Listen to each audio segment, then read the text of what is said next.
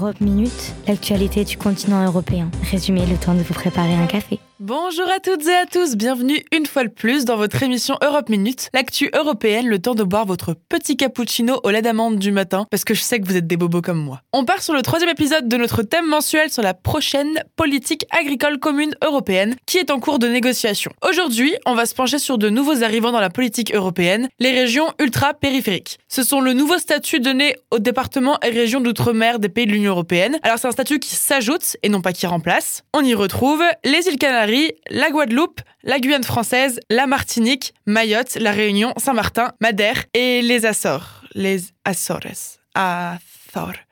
Les îles portugaises. Elles doivent donc appliquer le droit de l'Union européenne avec des exemptions quand même. il y a des différences de statut, elles n'ont pas toutes les mêmes applications des législations européennes, mais pour vous parler des îles françaises en tout cas, elles ne font ni partie de l'espace Schengen ni de l'espace TVA. On se doute que pour la plupart de ces régions ultra-périphériques, l'agriculture est bien différente de celle de la métropole. On va donc voir comment la politique agricole commune s'applique lorsqu'elle traverse les océans et les continents. Et pour ce faire, on va prendre le cas de Mayotte, et ça tombe bien, j'ai justement au bout du fil un certain Guillaume Méry moi, c'est Guillaume Méric, je suis euh, ingénieur agronome. Je travaille au syndicat des jeunes agriculteurs de Mayotte. Je suis coordinateur, c'est-à-dire que je m'occupe de tout ce qui est euh, lobbying au niveau du syndicat. On va voir les politiques et on essaye de faire remonter les, besoins des agriculteurs euh, et le point de vue des agriculteurs pour adapter ces politiques aux réalités du terrain. Et après, je communique aussi autour de l'agriculture, donc euh, auprès du grand public, mais aussi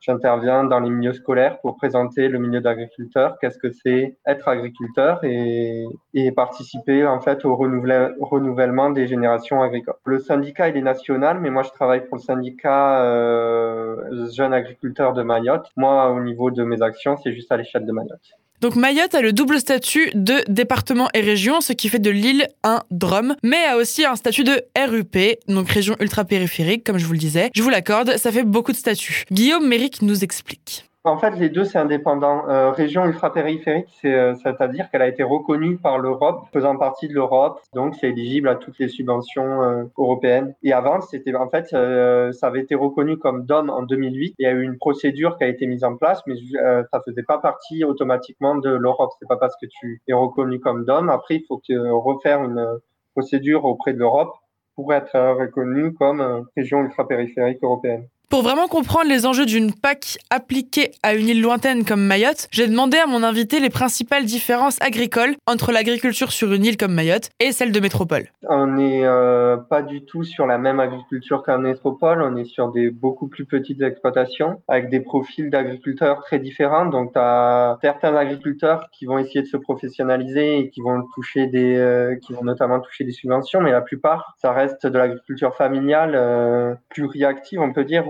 les gens vont au champ en fait le week-end ils vont produire pour eux-mêmes, mais pas pour vendre, pour euh, le cercle de connaissances. Et ça, c'est une agriculture qui reste encore très importante à Mayotte et qui est pas du tout en fait ni accompagnée ni subventionnée. Et après, au niveau euh, de l'agriculture un peu plus professionnelle que nous, euh, notamment, on va essayer de représenter au niveau du syndicat des jeunes agriculteurs. Même eux, il y a quand même des grandes difficultés à avoir les les aides, notamment les aides à l'installation. On a, euh, je sais plus, mais depuis 2015, c'est une dizaine de dossiers, même même pas de dossiers d'installation qui sont passés à Mayotte. Mmh. On compare aux autres départements, c'est quand même euh, très faible, alors que euh, la population agricole euh, de Mayotte, c'est vraiment la moitié au-dessus de 65 ans. Donc c'est vraiment, il y a un fort besoin d'installer des jeunes, mais pour l'instant, on n'arrive pas à euh, toucher les subventions pour installer des jeunes.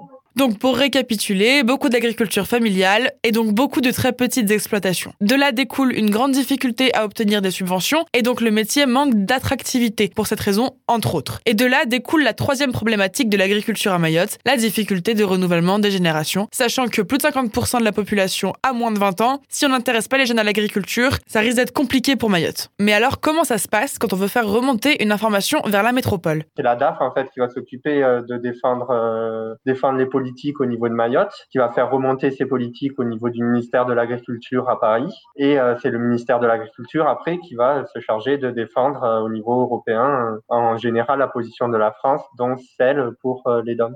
Comme l'a dit Guillaume Méric, c'est la DAF, donc la Direction de l'agriculture, de l'alimentation et de la forêt, qui fait le lien entre Mayotte et le ministère de l'Agriculture en ce qui concerne les problématiques agricoles. Ça, c'est donc l'impact que Mayotte peut avoir sur la PAC. Mais quel est le réel impact que la PAC a sur Mayotte? En fait, les fonds européens, il y a Mayotte, ils sont arrivés très tard. Ils sont arrivés en 2015. Avant, c'était pas, c'était pas comme euh, Mayotte n'était pas un RUP, une région ultra périphérique, et du coup, il n'y avait pas les aides euh, européennes, c'était les aides euh, de l'État français. Et en 2015, c'est passé à région ultra périphérique, et du coup, il y a les aides européennes qui sont arrivées. Le constat général, c'est que quand on était avant sur les aides de l'État, les conditions d'accès aux, aides, aux subventions étaient beaucoup plus facile en fait. Et du jour au lendemain, on est passé en Europe. Du coup, on a dû respecter les rêves de l'Europe, mais il n'y a eu aucun accompagnement des, de tous les acteurs. Et du coup, il y en a pas mal qui n'ont pas réussi à avoir les subventions qu'ils avaient avant et qui ont coulé parce qu'ils n'ont pas été accompagnés afin de, de répondre à tous les, toutes les conditions qui sont nécessaires pour avoir les subventions européennes et qui auparavant n'étaient pas nécessaires quand on était sur les subventions de l'État.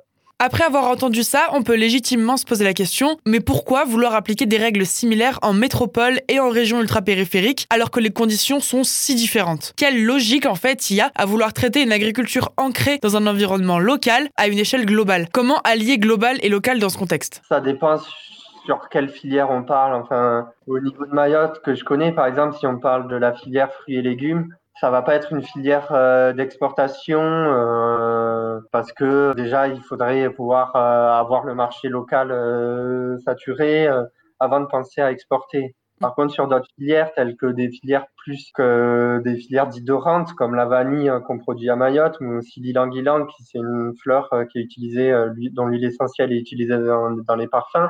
Ça, c'est des filières qui se réfléchissent à l'échelle européenne parce que c'est des filières d'export, dites d'exportation. Comme le souligne si bien Guillaume Méric, il est très important lorsqu'on parle alimentation et agriculture de toujours prendre en compte l'environnement qui constitue tout simplement une question de vie ou de mort pour l'agriculture. Je pense qu'on a déjà abordé pas mal d'enjeux, donc je vous propose un petit récapitulatif. Mayotte, en tant que département et région d'outre-mer et en tant que région ultra-périphérique, acquiert le droit d'entrée à l'Union européenne, mais c'est très récent. Le statut de RUP date de 2015 pour l'île. En 2015, les règles ont donc changé en ce qui concerne l'agriculture et les exploitations agricoles ont dû se plier à des normes européennes, notamment en ce qui concerne le système d'aide financière. Le problème, c'est que Mayotte est constitué d'une grande majorité de très petites exploitations, surtout comparé à ce qu'on peut voir en Europe, et beaucoup d'agriculture familiale. Vous l'avez compris, un système productiviste qui favorise un rendement maximal ne correspond pas à la manière de penser l'agriculture dans une île telle que Mayotte. Grâce à la DAF, les réclamations des agriculteurs et les personnes qui travaillent dans l'alimentaire remontent jusqu'à Paris, au ministère de l'Agriculture, dont le ministre actuel est Julien de Normandie. Mais les Mahorais ont parfois du mal à se faire entendre à cause de leur petite taille à l'échelle de l'Union européenne et de la distance, ce qui est relativement systématique quand on parle de Drôme et de régions ultra-périphériques. En ce qui concerne la prochaine PAC qui va être votée, l'enjeu pour Mayotte est donc énorme et on espère que l'Union européenne pourra subvenir à leurs besoins.